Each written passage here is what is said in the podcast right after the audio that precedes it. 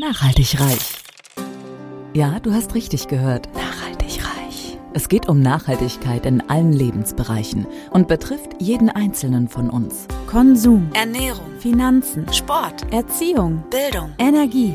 Klaus Hartmann macht Nachhaltigkeit greifbar. Er ist Keynote-Speaker, Dozent und Experte und zeigt auf, warum Nachhaltigkeit die Lebensgrundlage für spätere Generationen ist und wir uns genau jetzt Gedanken darüber machen sollten. Kein erhobener Zeigefinger, eher ein Blick für die Möglichkeiten. Werde auch du nachhaltig reich. Hallo und herzlich willkommen zum Nachhaltig Reich Podcast. In dieser Folge geht es um das Thema Holzbau. Und ähm, bei mir ist heute der Benjamin Stock-Siefen, der Holzbauer, Autor und auch Redner ist für das Thema Holz. Und hier kommt erstmal seine offizielle Anmoderation. Schon in jungen Jahren entdeckte er seine Leidenschaft für Holz. Als kleines Kind war er oft auf dem Zimmerplatz seines Vaters und hat den Duft des Holzes und die Atmosphäre in der Werkstatt vom ersten Tag an geliebt. Mag ich übrigens auch. Ich habe ich eben schon davor im Vorgespräch gesagt, die Stichsäge mag ich sehr gerne bedienen, weil es einfach diesen Geruch mit sich gibt. Ich mache erstmal zu Ende hier. Mit Anfang 30 hat er nun bereits über zwölf Jahre Berufserfahrung. In über 1000 geführten Kunden- und Verkaufsgesprächen durfte er lernen, auf was Menschen ihr Augenmerk legen, wenn sie sich für ein Produkt interessieren, das aus Holz hergestellt werden soll. Ihn qualifizieren als Zimmermeister überdies hunderte Vorträge und Präsentationen, die er gehalten hat, sowie diverse Interviews, die er renommierten Fachzeitschriften gab. Auch in den regionalen Tageszeitungen sowie der Architektenzeitung Cube wurde, wurde bereits über sein Team und ihn berichtet. Seit 2019 lebt er selbst mit seiner Familie in einem stocksiefen Holzhaus, dem ersten, das jemals äh, gebaut wurde. Jetzt möchte ich dich aber ganz herzlich begrüßen, Ben. Schön, dass du da bist. Ja, guten Morgen, Klaus. Vielen Dank für die Einladung. Danke. Ja, wir haben ja eben schon ein bisschen was über deine Person mitbekommen, Ben. Mich würde unheimlich interessieren, wie du aufgewachsen bist. Kann man sich das so vorstellen, dass du da immer als kleiner Bursche schon in der Zimmerei unterwegs warst? Ja, tatsächlich. Also ähm, bei meinen Eltern, äh, die sind beide selbstständig. Mein Vater ist äh, Zimmermeister und äh, ja, Holzbauer hier in der Region, meine Mutter Immobilienmaklerin. Und ähm, natürlich kam es dann am äh, Sonntagmorgen vor, dass ich äh, häufiger mit auf den Zimmerplatz gefahren bin und ähm, ja, hatte da wirklich dann auch schon im Kleinkindalter den, den, den natürlichen Holzgeruch in der Nase und damit halt auch fast mit der Muttermilch aufgesogen, ähm, so sich das schön ähm, ja bei mir eingebannt hat und ich da ähm, ja Lust drauf habe, ähm, Zukunft Leuten dabei zu helfen, mit dem nachhaltigen Baustoff Holz ihre Projekte umzusetzen. Allerdings muss ich sagen, Schlüsselerlebnis war damals wirklich, ähm, weil mein Vater war für 200 Dachstühle hier in der Region äh, zuständig und hier in der Köln-Bonner Region ähm, war es früher üblich, die Häuser aus Beton zu bauen oder halt so, sie zumindest zu mauern. Das heißt, äh, sind immer mit seinem großen roten Jeep dann auf die Baustellen gefahren und äh, haben die Rohbauten aufgemessen. So, und vielleicht kennt ihr das, äh, wenn man durch so einen nasskalten, gemauerten oder betonierten oder betoniertes Gebäude läuft. Ähm, das hat für mich nichts mit Wohnlichkeit zu tun. Du hattest mhm. nachher erstmal dreckige Schuhe, ähm, es war dieses nassfeuchte Raumklima, was tatsächlich meine Schleimhäute so reizte, sodass ich diese Besuche auch teilweise mit starken Kopfschmerzen bezahlen musste. Und ich gemerkt habe, boah, wenn wir oben auf dem Dachstuhl sind, da wo ähm, quasi mein, mein Vater die, die Arbeit verrichtet hat und wir die Grundmaße aufgenommen haben, und dann im jugendlichen Alter, wenn äh, oder als ich ähm, ja in den Schulferien oft gearbeitet habe äh, hier im Betrieb, ähm, war es das, was mich so voll und gänzlich erfüllte, mit dem nachhaltigen Baustoff Holz zu arbeiten. Und da habe ich mir irgendwann gedacht, hier, das kann doch nicht sein, dass wir nur unseren Dachstuhl oder dass vor allem wir nur Dachstühle machen, ähm, sondern das musste auch anders gehen, dass wir den kompletten Wohnraum für, für uns Menschen äh, aus dem nachhaltigen Baustoff Holz bauen. Und ähm, ja, dann kam das ja immer äh, ja nach und nach, wo ich gedacht habe, ey cool, es gibt Holzhäuser. Holzhäuser ist ja auch so ein Thema, vielleicht sprechen wir danach noch darüber. Bei Holzhäusern haben viele ja so das Bild vor Augen von so einem dicken Blockhaus oder einer Skihütte, wie man es vielleicht aus den Urlaub in den Bergen kennt, dass man Holzhäuser aber auch äh, ganz normal verputzen kann und trotzdem innen das schöne Raumklima hat, ähm, dass man es von außen vielleicht gar nicht sieht, ähm, dass es ein Holzhaus ist, wissen viele Menschen gar nicht. Und das durfte ich halt erst die letzten Jahre auch lernen, ähm, dass da noch eine gewisse Unwissenheit oder Unsicherheit auch im Zug, Bezug auf äh, Holzhaus oder Holzhäuser gibt. Und da äh, helfe ich natürlich inzwischen auch Menschen dabei, über verschiedenste Kanäle, die da aufzuklären, ähm, damit die auch guten Gewissens, ähm, ja, weil, äh, mit Holz bauen können. Und in meiner Welt gibt es auch gar nichts äh, Sinnvolleres in Zukunft, ähm, als mit Holz zu bauen. Mhm. Das heißt, du hast in das Unternehmen die Idee reingebracht, dass man nicht nur das Dach aus Holz baut, sondern auch die Außenwände aus Holz errichtet. Und ähm, wie hast du denn angefangen? Ich meine, ich kann es mir ja vorstellen, dass man das Dach dann irgendwie hinbekommt, aber in den Wänden ja. sind wahrscheinlich noch mal ganz andere Fertigkeiten gefragt als nur ja. auf dem Dach, was auch schon kompliziert genug ist. Ja, ja, genau. Also da, das, äh, da gibt es auch eine Geschichte zu. Also ähm, ich bin ja, äh, also 2007 habe ich mein Wirtschaftsabitur gemacht und bin dann seit 2008 hier im, im Betrieb. Und ähm, du hast ja eben in der Anmoderation kurz vorgelesen, 2005 haben wir unser erstes Holzhaus äh, gebaut. Und ähm, das haben meine äh, oder hat äh, mein Vater, meine Mutter gebaut und ähm, das wollten wir auch marketingmäßig richtig groß aufbauschen. Hier das erste Holzhaus hier hier in Mondorf in unserem äh, in den, unserem Dörfchen. Und ähm, ja, waren auch voller Tatendrang und Mut und sagten hier, das wird unser Durchbruch.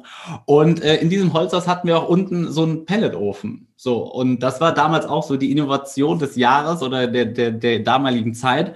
Und ähm, ja, mein Vater hat das groß aufgebaut mit, mit Presseartikel, mit Hinz und Kunz eingeladen, Architekten, Ingenieure.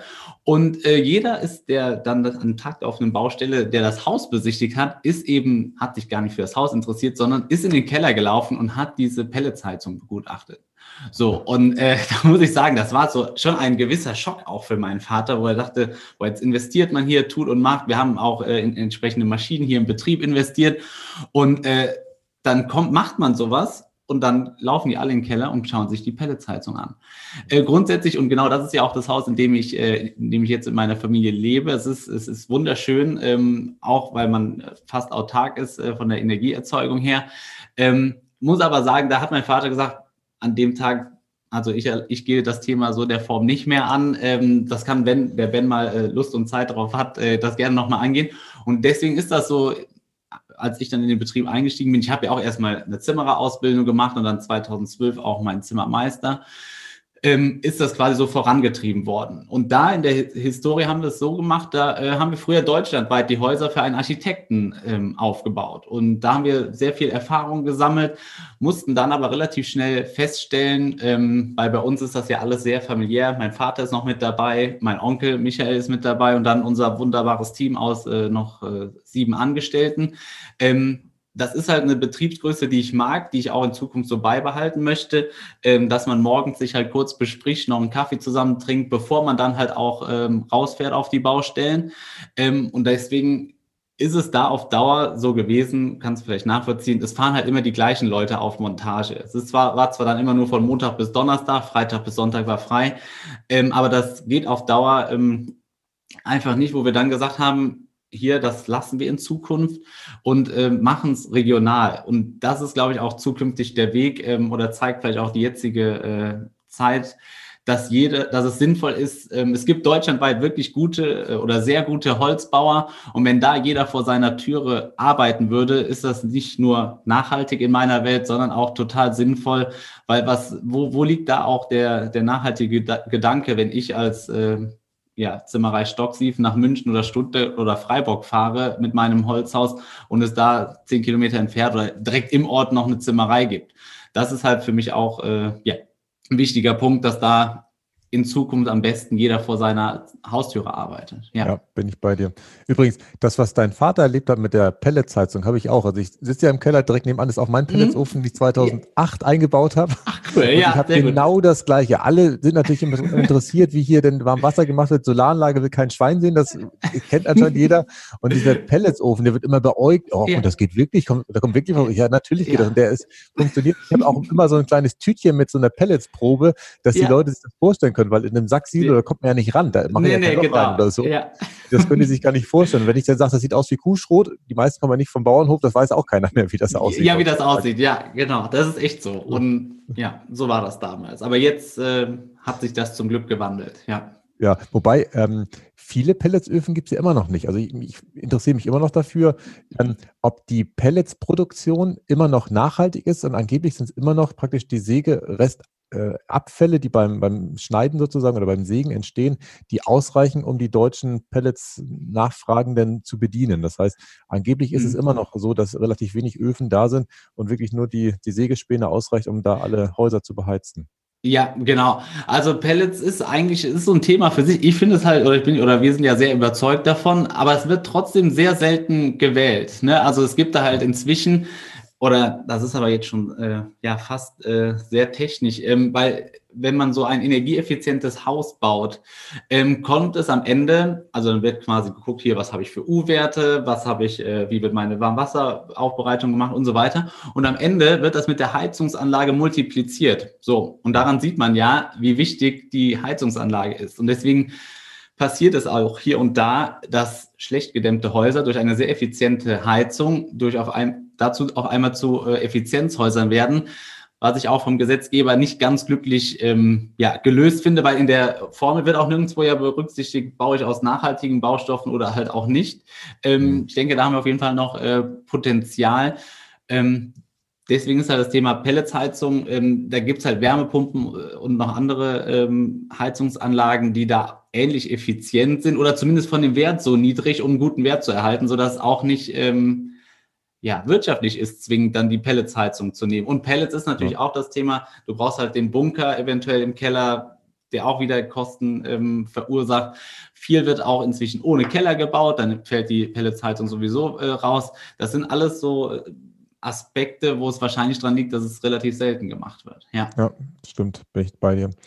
Du hast eben schon das Stichwort Nachhaltigkeit häufiger verwendet. Was ist denn das, wo du als erstes dran denkst? Ich denke ja immer an den Wald, nur so viel ernten, wie nachwächst, mhm. äh, damit auch die nachfolgenden Generationen auch noch was davon haben. Ja. Ähm, was ist dein Bild der Nachhaltigkeit, Ben? Woran denkst du da als erstes? Ja, also das ist jetzt, du hast mir eigentlich schon vorweggenommen. Nachhaltig ist für mich, wenn ich etwas baue mit einem Material, was uns irgendwo die Natur geschenkt hat und was halt irgendwo nachwächst. So. Und das mhm. ist bei Holz, deswegen identifiziere ich mich da auch zu 100 Prozent mit, ist das ja nun mal der, der Fall. Und natürlich macht es da auch Sinn. Wir hatten eben das Thema der Regionalität, den Wald zu nutzen, der in der Nähe liegt und nicht dann aus, ähm, ja, tropische Hölzer zu verwenden oder irgendwie aus Sibirien oder was auch immer. Das sollte dann schon auch aus der äh, Region kommen und dann natürlich auch eine nachhaltige Forstwirtschaft ähm, ja, aus nachhaltiger Forstwirtschaft kommen, weil alles andere ist für mich ähm, ja einfach nicht tragbar. So, das ist für mich wirklich das Thema Nachhaltigkeit und im Extremfall, das ist sogar ähm, deswegen in unseren Häusern ähm, werden die meisten wirklich so gebaut, dass die komplett auch aus Vollholz gebaut werden. Das bedeutet, ähm, wir haben Holzrahmenwände, in die Gefache kommt Zellulose, geschreddertes Zeitungspapier und die Aussteifung passiert eben nicht wie bei vielen anderen Firmen ähm, durch so eine Spanplatte, weil da ist ja auch letztendlich kleingeschreddertes Holz, was wieder zusammengeleimt wird, sondern wir nageln dort diagonal eine Vollholzschalung auf. Und die hat halt den großen Vorteil, ähm, es ist Vollholz, es ist ein natürliches Material und das erzeugt halt auch nochmal ein ganz anderes natürliches Wohnklima. Und da möchte ich nur darauf hinaus, äh, wie das auch der Kollege Erwin Thoma oftmals sagt, ähm, theoretisch wäre es sogar denkbar, das Haus dann in 100 Jahren, 200 Jahren, wie ein Fachwerkhaus auch, ähm, wieder auseinanderzubauen und wieder was anderes oder Neues draus zu bauen. Das ist für mich natürlich nochmal Endstufe, wenn du aus dem nachhaltigen Produkt oder sage ich jetzt mal Baustoff sogar noch in der Lage bist, dann am Ende des Tages nochmal was äh, draus zu bauen oder einfach wieder draus zu bauen. Weil das Schöne an Holz ist natürlich auch, äh, aufgrund der aktuellen Situation, es speichert CO2 und so bleibt es gebunden und äh, wir können es einfach nach wie vor nutzen. Ja. Okay, das finde ich ja spannend. Das heißt, die, die Holzhäuser, die halten mehrere Generationen, 100, 200 Jahre, weil ich hätte gedacht, irgendwann nagt der Zahn der Zeit da dran und, und da muss was passieren, aber solange sie wahrscheinlich trocken sind, passiert da nichts, oder wie ist das? Ja, genau. Also das ist ein typisches Vorteil. Gut, dass du es ansprichst. Das, äh, da bringe ich auch immer das Gegenbeispiel. Ähm, du hast ja auch in, ähm, in alten historischen Städten oft die Fachwerkhäuser. So, die sind 300, 400 Jahre alt oder es gibt auch in, äh, in Asien Tempel, die sind über tausende äh, Jahre alt. Und da ist halt das Einzige, was da ja passiert, was morsch wird oder kaputt geht, ist das Holz, was unten im Erdreich liegt. Weil der größte Feind vom Holz ist nun mal äh, Feuchtigkeit oder sagen wir dauerhafte Feuchtigkeit.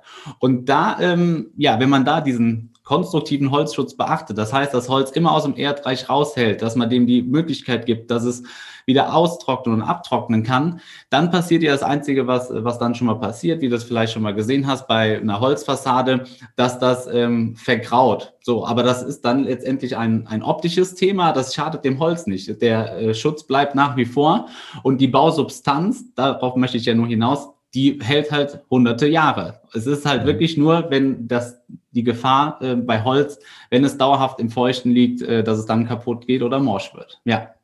Okay. Ja, also es sind mehrere Generationen oder andersrum, das andere Bild ist immer, äh, weil die Amerikaner, die bauen ja auch viel Holzbau. So, wenn man sich das äh, da die, die, die Dokus und so im Fernsehen mal anschaut, ähm, dann kloppen die da mit einem Hammer wieder alles äh, kurz und klein und ähm, man sieht aber auch, wie, wie dünn diese Wände sind. Ähm, oder bei einem Hurricane oder Tornado fliegen da die Häuser komplett durch die Gegend. Die bauen natürlich nur für eine Generation und das Einzige, was an dem Haus nachhaltig ist, ist vielleicht das Holzrahmenwerk, aber die sind ja, ja wie die Ghostbusters, wo die teilweise dann auch die Dämmung irgendwie reinsprühen, was, was Chemie pur ist. Ähm, das ist halt überhaupt nicht vergleichbar mit den Häusern, die wir bauen. Ja. Okay, stark.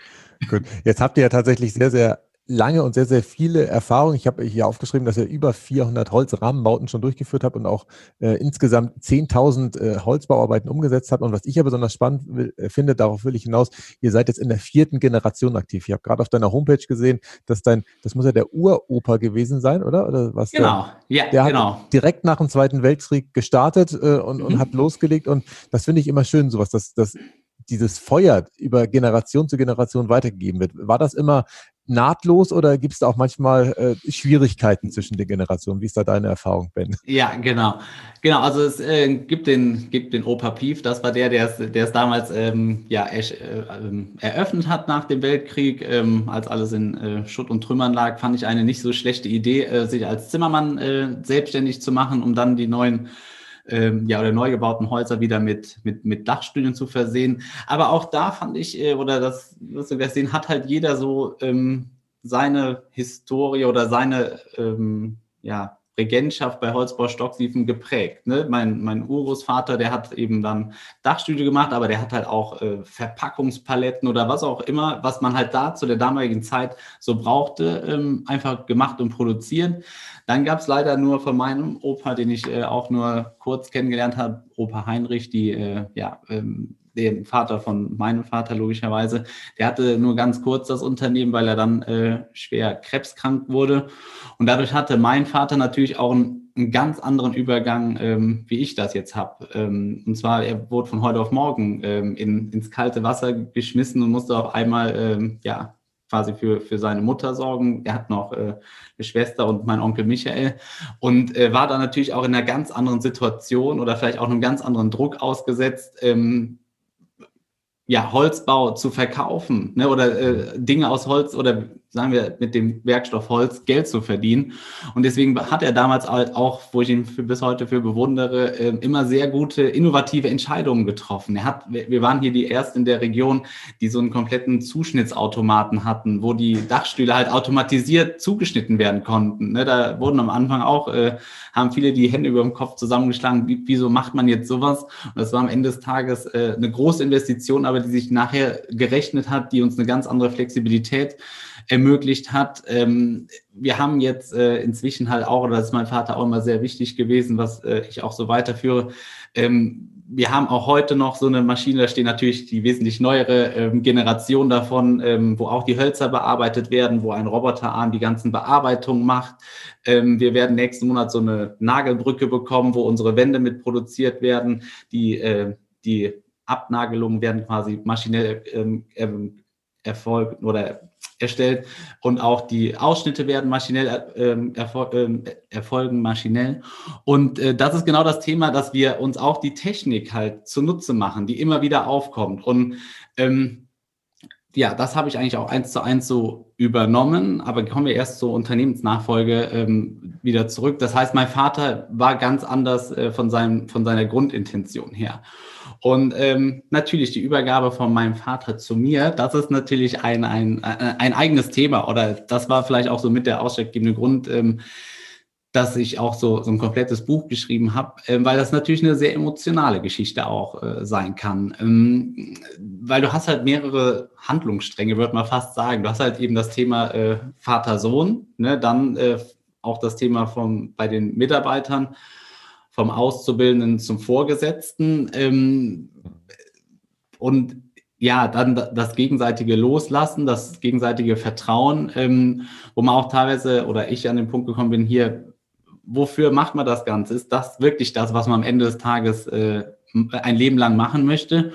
Und ähm, ja, da haben wir äh, ja verschiedenste Mentoren, Coaches ähm, gehabt, die uns da zum Glück auf den richtigen Weg find, äh, gebracht haben, damit das Ganze jetzt auch heute so harmonisch läuft, wie es jetzt läuft. Ähm, und da bin ich halt super dankbar für, weil das Schöne war am Ende, dass sich rauskristallisiert hat, ähm, und das habe ich auch äh, unter Tränen bei meinem Mentor damals auf, der, äh, auf dem Sofa erzählt. Ich möchte einfach nur Menschen mit dem Baustoff Holz glücklich machen. So, und das Gleiche war auch oder ist immer die Grundintention meines Vaters auch gewesen. So, nur wir sind halt zwei unterschiedliche Menschen, wie das halt so normal und üblich ist, mit auch zwei komplett unterschiedlichen äh, Denkweisen oder halt auch ähm, ja, Führungsstilen. Ähm, und ich sage mal auch, ähm, mein Vater ist halt mehr der, äh, der Techniker, der, der halt so auch ein, bis ins letzte Detail so, so ein Haus oder halt auch komplette Anbauten, Aufstockungen ähm, ich sag mal, konfiguriert und dem auch schnell Dinge auffallen, wenn da irgendwas nicht richtig läuft, ähm, ist aber dafür halt ähm, nicht so, der, oder das ist ja auch aus der Historie nachvollziehbar, wenn du so einen Dachstuhl verkaufst, ist es eben so, ähm, du hast ein Leistungsverzeichnis, trägst seine Preise ein, bist der wirtschaftlichste, bekommst den Auftrag fertig. Du hast vielleicht nachher mal Kontakt auf dem Richtfest äh, mit dem Bauherrn, äh, wenn das dann äh, noch gemacht wird. Ähm, und bei einem Haus, bei einem Anbau, einer Aufstockung ist das ähm, ein ganz anderer emotionaler Prozess, auch für die Bauherren, sowas gemeinsam zu entwickeln, vom ersten Gespräch hier bei uns im Büro, ähm, bis dann mal hier was bei uns produziert wird oder dann halt auch das komplette Haus oder die Aufstockung steht und man beim Richtfest steht. Das ist das Bild, wo ich Tag für Tag auch äh, darauf hinarbeite. Wenn man beim Richtfest steht und gemeinsam dann ähm, ja, ein Bierchen trinkt oder eine Cola und was isst, was auch alle mögen, wie auch immer. Ähm, das ist das, was mich so antreibt und was meine Erfüllung ist. Nur, auch da siehst du ja schon der große Unterschied, Dachstuhl ähm, zu Hausbau ähm, dass es ja ein ganz anderer auch Akquiseprozess zum Beispiel ist. Ne? Mhm. Ähm, bei, ähm, beim Hausbau kann das halt auch mal, ja, sag ich mal, drei bis sechs Monate dauern, bis man mal eine Unterschrift äh, ähm, unterm Vertrag hat. Und das durften wir halt auch erstmal lernen, dass es in Ordnung ist, dass am Ende des Tages halt auch das, das gleiche Ziel oder der gleiche Umsatz rauskommt, als wenn du 200 Dachstühle oder so machst. Und ähm, ja, das war einfach so spannende Themen, die wir so in den letzten ähm, Jahren. Also das war jetzt auch, um das einzugrenzen, von 2012 bis 2020, das kann man schon so sagen. Und ähm, ich hätte auch ehrlich gesagt niemals gedacht, dass so ein Nachfolgeprozess so lange dauert. Ne? Also mhm. wir hatten früher auch so Unterstützung von so einem Unternehmensberater. Der hat dann mal so einen Test mit uns gemacht. Hier, der Pub, der ist rot. Ich bin eher so der blau-grüne Typ. Und so, das ist im Nachhinein eine wertvolle Information, aber wir wurden halt nicht weiter mit auf den Weg genommen. Ja, und jetzt und weiter? Wie kommunizieren die beiden miteinander? Inzwischen wissen wir das ja, dass es halt beides okay ist und beides sehr gut ist. Ähm, aber da, da, hätte ich mir halt zum damaligen Zeitpunkt schon mehr Unterstützung äh, gewünscht, weil dadurch kommt es natürlich, weil wir ja so unterschiedlich sind, auch zu, zu extremem Konfliktpotenzial auf den Baustellen. Ne? Also ich mhm. äh, bin auch ein, würde ich sagen, guter, solider Handwerker, aber kann das natürlich nicht so wie einer, der ähm, ich sage jetzt mal, oder ist jetzt auch unsere Jungs, die, die würden mir wahrscheinlich was vormachen inzwischen, weil die einfach tagtäglich ähm, auf der Baustelle sind, wie das bei jedem Profisportler auch der Fall ist. Wenn du tagtäglich trainierst, tust und machst, kannst du natürlich schneller einen Nagel in die Wand hauen oder halt einen Dachstuhl zusammenbauen oder was auch immer. Und so, das ist halt das, was ich inzwischen wirklich liebe, dass bei uns jeder das macht, äh, was er kann. Einerseits bei uns drei Stocksiefen. Ich mache den Vertrieb, kümmere mich um die Menschen, äh, die bei uns äh, Projekte aus Holz umsetzen. Mein Onkel Michael ums Marketing und die Buchhaltung hat die Zahlen im Blick äh, und mein Vater überwacht hier und da nochmal die technischen ähm, ähm, Abläufe. Und da haben wir auch wieder zwei Meister, die das dann wirklich in Perfektion und soweit ich es beurteilen kann, aber ich habe schon das Gefühl, äh, mit Spaß an der Arbeit halt auch umsetzen. Ne? Und das macht schon Spaß, dann hier auch äh, jeden Morgen aufzuschlagen.